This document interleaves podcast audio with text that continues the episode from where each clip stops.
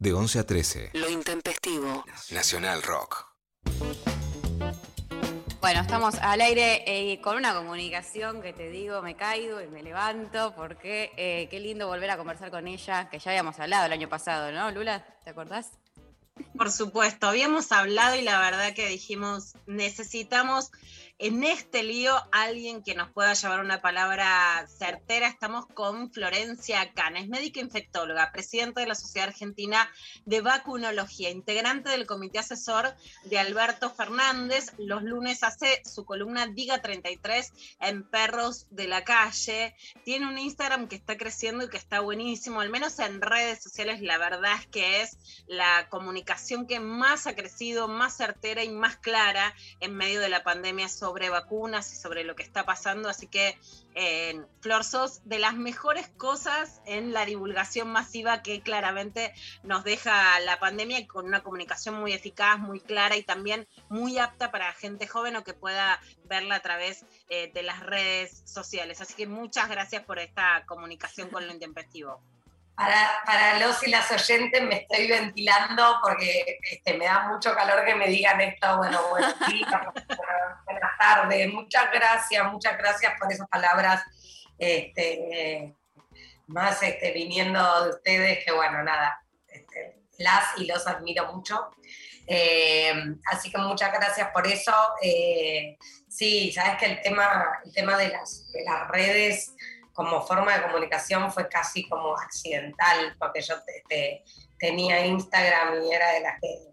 O sea, no, te digo que subí una foto de un plato de milanesa con papa frita, pero subía veces, digamos, no, no, no, no era una herramienta para mí de comunicación. Y, y de a poco fue como empezando a compartir cosas, ni siquiera contenido propio, porque no me da el tiempo ni la vida para generar contenido, me encantaría, pero no me da el tiempo. Eh, y empecé como a compartir cosas de fuentes que para mí son confiables o incluso de otras cuentas de personas que se, se ocupan de dar info de la buena, digamos, y, y, empezó como a crecer, a crecer, a crecer, y la verdad es que yo soy recontra inexperta, soy como la anti-influencer, en el sentido que no es que, no es que me ocupo demasiado. Eh, básicamente agarro el Instagram a la noche, ¿viste? Después estoy todo el día laburando, haciendo otras cosas. Este, pero bueno, nada, me parece que es una herramienta más que bien usada está buenísima. Eh, como digo, en general, como todas las redes sociales, pero sobre todo esta es una red que permite a través de los vivos y a través de otras, de, las preguntas y todo, como poder llevar información para gente que por ahí está un poco cansada de los medios tradicionales de comunicación o de que metan información que no es la correcta y entonces este, empiecen a sembrar un miedo innecesario, ¿no? Completamente.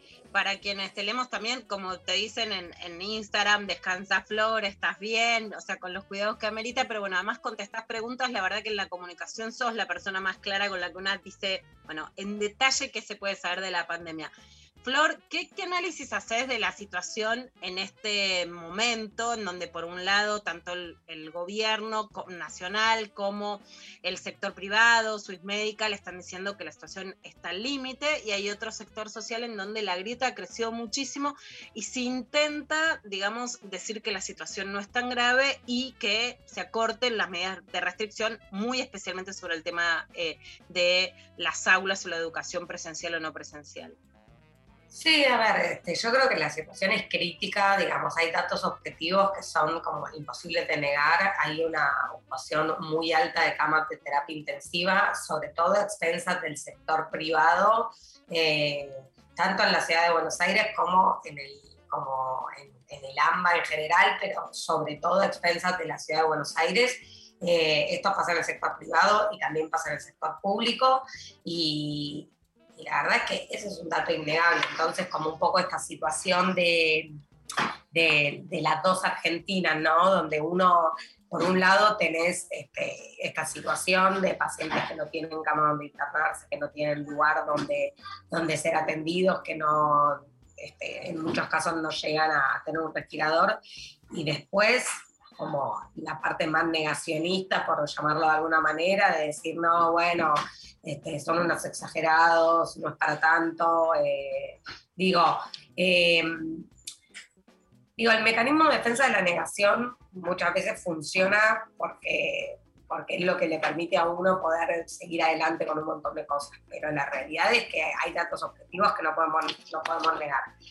También es cierto con respecto a lo que es la, la, la escolaridad y la presencialidad, es que tuvimos un 2020 muy golpeado, tal vez yo creo que con el diario del lunes, ¿no? Como digo, siempre es más fácil analizar todo con el diario del lunes, uno dice, bueno, tal vez hubo muy poca presencialidad en el 2020 y eso está afectando de alguna manera las decisiones para el 2021, no las decisiones de los, de los gobernantes, que para mí es como una paparruchada lo que está pasando, como esto de, esto de, viste, es como un reality, no sabes, o sea, es como un misterio si, si los pibes van a ir o no van a ir al colegio al día siguiente, digo, estos, estas idas y vueltas, eh, digamos, eso está mal, claramente. Como gestión pública está mal. Eso está mal, eso afecta a los pibes, los afecta psicológicamente, digamos, está, pésimo. Eh, después hay una realidad que, es esto, ¿no? El 2020 tuvo muy poca presencialidad, este, incluso en jurisdicciones donde ameritaba tal vez la posibilidad de eh, habilitar una presencialidad controlada, parcial, pero bueno, eso hace que hoy por hoy este, muchos pensemos que, bueno, estirar la presencialidad lo más posible, por, sobre todo, eh, no mirándolo desde un punto de vista sanitario, digamos, desde un punto de vista sanitario hay dos grandes mentiras. Una es que las escuelas, en las escuelas no hay contagios, que en las escuelas no pasa nada. Eso es mentira. Pero lo que también es mentira es que las escuelas sean un factor recontra decisivo y recontra importante en la transmisión. Como siempre y como todo en la vida, como nada es 0% ni 100%, hay un poco de verdad en ambas afirmaciones y un poco de mentira también. Entonces, las escuelas implican una movilidad de entre el 25 y el 30%. ¿sí? el, uso del transporte público, movilidad de personas. Eh, en, las escuelas de lo que está registrado hay una baja tasa de contagio, pero el antes y el después, o sea, no solo mientras los chicos y las chicas están adentro de la escuela, sino todo lo que implica la presencialidad escolar puede configurar un riesgo. Si se plantea, vamos a hacer medidas bien dos semanas y son dos semanas, porque eso también es un tema, ¿no? Como siempre está el miedo de, bueno, no, me dicen dos semanas, pero después van a ser dos más y otra dos más. La verdad es que esto es muy del día a día. Los que tienen que tomar decisiones en esto están en una situación difícil porque es muy difícil predecir, es muy difícil proyectar. Este, entonces, en principio, el objetivo es que sean dos semanas para disminuir digamos, este, la circulación de virus y con eso el número de casos y poder este, aliviar un poco la carga del sistema de salud, pero hay que ver qué pasa y hay que ver también cuál es el cumplimiento de las medidas. También un poco lo que yo me planteo, y esto, digamos, no quiero generalizar, pero hay mucha gente muy hipócrita con todo esto, porque te dice que abran las escuelas, que abran las escuelas, pero al mismo tiempo hacen un montón de cosas que no están permitidas. Y eso también afecta o no a la apertura de escuelas, porque la situación epidemiológica la construimos entre todos. No es un gráfico por supuesto, Flor, la conducta de la sociedad argentina es equiparable a la de países europeos o asiáticos, más allá de estas comparaciones que parecen asquerosas, pero una vez en la calle poco cumplimiento, ¿no? Resistencia, y que incluso ciertos discursos políticos han cebado a menos cuidados que antes, ¿no? Me, en la calle en estos días yo sentí un clima, me han pasado muchas situaciones de querer bajar la ventanilla y que te empiecen a gritar, un clima anticumplimiento que ya no es, bueno, me resulta difícil que mis hijos no vayan a la escuela, ¿no? Ya es algo más, eh, más enfático en relación a yo no cumplo. Y una cosa argentina que es como cuando decís, bueno, querés ser Asia, pero no querés cumplir las medidas como en Asia, ¿no? Exacto, exacto. Sí, es, difícil, es difícil compararnos, digamos, porque, porque Argentina tiene como características muy particulares Tampoco podemos hablar como de la sociedad en su conjunto porque es súper heterogénea, hay un montón de gente que está realmente genuinamente preocupada. Creo que lamentablemente muchas veces hasta que no tenemos un caso cercano, eh, digamos, de alguien que esté pasándola mal por esto o alguien que haya fallecido por esto, no tomamos real dimensión del problema y, en el fondo creemos que es toda una exageración. Eh, y entonces hay de todo, hay gente que se, cuida un montón y que está súper preocupada y hay gente que está subestimando el riesgo de la situación.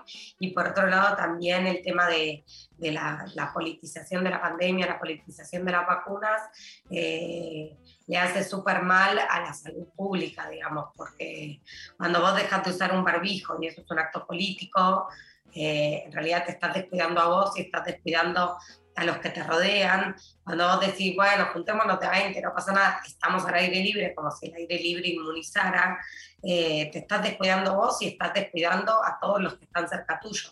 Entonces creo que, digamos, hay que tratar de informar sin meter miedo, eh, pero al mismo tiempo también hay que ser realistas y hay que decir, mira, está pasando que no hay camas. O sea, si, si tenés un familiar que tiene que internarse por COVID, no va a tener donde internarse, digamos no es joda. Entonces, eh, ante esta situación, lo que yo digo es, a mí me encantaría que los chicos sigan yendo al colegio y todo.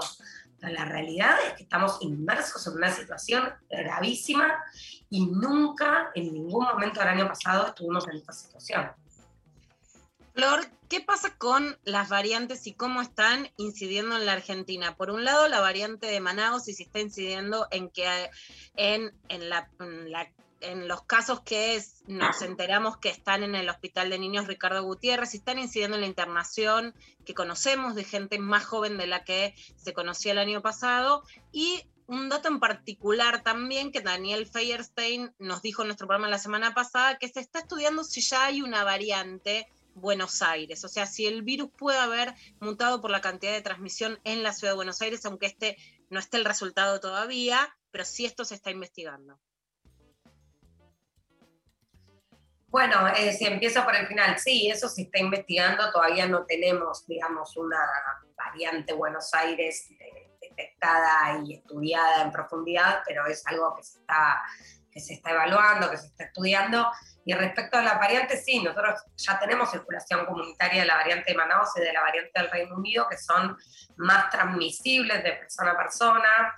Y este, la realidad es que como siempre y como desde el principio de la pandemia, los que más se enferman son los jóvenes. Lo que pasa es que se cree que también estas variantes pueden ser este, un poco más graves en, las personas de cualquier edad. Entonces, como se circulan más los jóvenes, se enferman más los jóvenes y por eso se están viendo casos más graves en gente joven, incluso sin antecedentes. También tenemos a la población más añosa que está empezando a estar vacunada, obviamente mucho más lento de lo que todos, de lo que todos quisiéramos, porque el ritmo de vacunación este, está más lento de lo que quisiéramos, pero también por unas cuestiones que exceden al país, digamos. Están viniendo menos vacunas porque hay una oferta de vacunas mucho menor a la demanda mundial de vacunas que hay. Eh, Así que bueno, está buenísimo también esta noticia de que, de que se va a empezar a, fabricar la vacuna Sputnik en Argentina, porque eso nos va a permitir poder escalar rápidamente en el número, en el número de dosis aplicadas. Pero quiero sí dar un mensaje que últimamente es como para mí el mensaje dar, que es que... Eh, las vacunas tienen como principal objetivo disminuir las formas graves y la mortalidad por COVID y no reducir el número de casos, por más que las vacunas son este, eficaces en, la vacuna en un 80-90%, para disminuir las formas sintomáticas de COVID, ¿sí? pero sobre todo son eficaces en un 95 y un 100% para prevenir las formas graves o la muerte por COVID. Entonces, eh, aún vacunados podemos tener COVID, podemos este, enfermarnos probablemente de una forma leve o asintomática, pero podemos transmitir el virus a otros. Es decir, que el hecho de estar vacunados no tiene que hacer ni que dejemos de usar barbijo, ni que dejemos de mantener la distancia, ni que dejemos de ventilar los ambientes, que son medidas que son súper importantes de seguir manteniendo todos los días, todo el tiempo. Flor, hablaste recién de el, bueno, el anuncio de Richmond de la fabricación nacional que se está evaluando en Rusia, estas 22.000 vacunas enviadas para ver si dan el ok a esta producción. ¿Crees que se puede llegar a un primer lote en junio? ¿Y por qué haría una diferencia tan sustancial con importar las vacunas que haya una producción nacional? Bueno, que haya una producción nacional, primero que es, este, eso también es, digamos, ¿no? Soberanía, eso es este, no, no, depender de que, de que otro país te libere los lotes. Vos pensás que cuando, perdón, ustedes piensen que cuando viene un vuelo con vacunas, nunca se sabe cuántas van a venir hasta que no están cargadas en el avión. Digamos, uno está como dependiendo de eso. Eh, complica también la planificación, porque no sabes de antemano hasta que no se carga el avión cuántas vacunas van a venir. Eh, también, digamos, eh, Rusia tiene un porcentaje de personas vacunadas menor que, el que tiene Argentina y, hay un montón de países queriendo esta vacuna, como Argentina apostó, digamos, como, solemos decir, de, cemento. Eh, a la vacuna Sputnik, eh, Argentina tiene una prioridad, digamos, este, en cuanto a, poder acceder a la vacuna y ahora todo el mundo quiere esta vacuna y no hay vacuna para todo el mundo. Entonces Argentina sigue recibiendo justamente porque apostó desde muy temprano esta vacuna. Pero el hecho de poder producirla acá permitiría poder escalar muy, muy, de una forma muy muy importante y muy sustancial la, el, el, número de dosis por mes. Se cree que al principio igual el antígeno vendría desde Rusia y acá se haría toda la otra parte, pero la idea es que después el laboratorio Richmond pueda hacer este, todo el proceso de elaboración de la vacuna y se habla de al principio un millón de dosis por mes y después se habla de la posibilidad de escalar a 5 millones de dosis por mes, lo cual te imaginarás que eh, eso permitiría poder vacunar no solo a las personas de riesgo, sino este, eventualmente a, toda, la, toda la población, por lo menos mayores de 18 años, que es para los que está aprobada la vacuna. Así que esta es una muy buena noticia, si bien no es inmediata, pero bueno, tampoco falta tanto y yo, yo creo que que, bueno, que esta, esta validación que se está haciendo en el Instituto Gamaleya va, va a estar bien, va a dar bien, tengo toda la, toda la, esperanza puesta ahí y, bueno, nada, está buenísimo que esto, ¿no? Que podamos este, poder fabricar nuestra propia vacuna y ser independientes en ese sentido también. Y creo que en cuanto a costos también va a ser conveniente. Flor, en ¿Qué pasa también con las mujeres embarazadas? Es un tema que sigo particularmente en Argentina, en que primero no había muertes maternas, después hubo muertes maternas aun cuando no están señaladas como factor de riesgo. En Brasil la mortalidad materna es la más alta del mundo, esto está estudiado y además también que ha afectado particularmente a mujeres negras y, y prietas, o sea que hay un factor de racismo preexistente y después en la atención de los cuidados de salud también muy fuerte, al punto que ya Brasil dice, desalientan que las mujeres se embaracen en esta época, como si fuera el Zika, que era una enfermedad, que, una pandemia que afectaba particularmente a las embarazadas cuando esta no la es. ¿Qué pasa con las embarazadas entonces en Argentina si se tendría que poner en la próxima lista de quienes tengan que recibir la vacuna? Y bueno, por supuesto, ¿qué pasa con este caso de los chicos internados en el hospital Gutiérrez que genera mucha alarma? Sí, a ver, el, problema de la vacuna en las mujeres embarazadas y en periodo de lactancia es que en los estudios clínicos donde se estudian las vacunas nunca se incluyen estas poblaciones por una cuestión ética, porque cuando vos tenés una vacuna que todavía no sabés este, si funciona o no funciona, vos, y, y cuando vos también estás evaluando no solo la eficacia, sino también la seguridad, bueno, digamos, en general ningún comité de ética te va a aceptar probar esa vacuna eh, en mujeres embarazadas. Y eso está bien. Después podemos hablar en otro capítulo qué pasa en general con las mujeres y la investigación clínica y por qué siempre están subrepresentadas. No te hablo de las embarazadas, sino te hablo en general. Pero en, en este punto en particular, digamos, hay, hay poca evidencia porque justamente no son incluidas se cree que como ninguna de las vacunas que estamos usando en Argentina son a virus vivos, sino que son con virus inactivados, no, no hay una contraindicación absoluta de darlas en el embarazo, pero por lo menos en Argentina todavía no está demostrado que tengan que estar dentro de los grupos de indicación, porque además ya te digo, ¿cómo vas a ponerlos dentro de los grupos de indicación si no tenés suficiente evidencia al respecto? Entonces, lo que se está haciendo ahora es evaluar en cada caso. No es lo mismo una embarazada que está eh, trabajando desde la casa a través de la virtualidad, porque muchas embarazadas están licenciadas, que una embarazada que es enfermera en una terapia intensiva. Entonces ahí tenés que evaluar riesgo-beneficio sabiendo que digamos, no hay una contraindicación absoluta para las embarazadas para recibir la vacuna, pero la complejidad radica ahí. Si yo te digo, en Argentina no se vio este, mayor mortalidad en el grupo de mujeres embarazadas que en el grupo de mujeres de la misma edad no embarazadas. Eso no es algo que se haya visto en Argentina y en general la mayoría de las embarazadas, por ser mujeres jóvenes, digamos, lo pasan de una forma leve o a lo sumo moderada, pero no, no es que se vio un exceso de mortalidad en ese grupo en Argentina. ¿sí? Igual siempre la recolección de datos es lenta y hay que ver, pero no, no es algo que se esté viendo. Este, sí se está empezando a ver un aumento en internación en niños, que en algunos casos tienen factores de riesgo y en otros no, y esto hay que ver si tiene, alguna relación con las nuevas variantes que están circulando. Exacto. Para terminar, Flor, esto, digamos, para entender la diferencia entre 2020 y 2021, estas nuevas variantes han cambiado el escenario de lo que ya era previsible, digamos, han recrudecido el virus, no sabemos todavía en qué medida, pero han recrudecido estas consecuencias.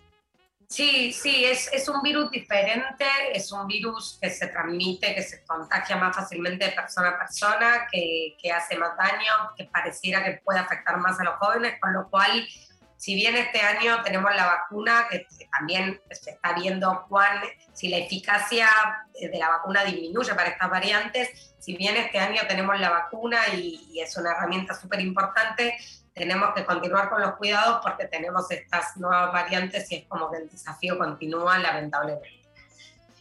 Flor, te agradecemos muchísimo, por supuesto que te dejamos seguir trabajando. Bueno, un gusto realmente súper claro. Eh, tu manera de comunicar es indispensable en este momento. Le volvemos a recordar a la gente que sos médica, infectóloga, presidenta de la Sociedad Argentina de Vacunología, integrante del Comité Asesor de Alberto Fernández. Te pueden escuchar los lunes en tu columna Diga 33 en Perros de la Calle. Los martes, los martes. Los martes. Cambiamos los martes. sí. Entonces los martes que no pongan, bueno, que pongan el lunes y escuchen otras cosas y después vayan y vengan y que te sigan por Instagram, que realmente la información es, este, es muy buena y muy accesible. Muchísimas gracias, Flor. Muchas gracias a ustedes, que tengan buen día.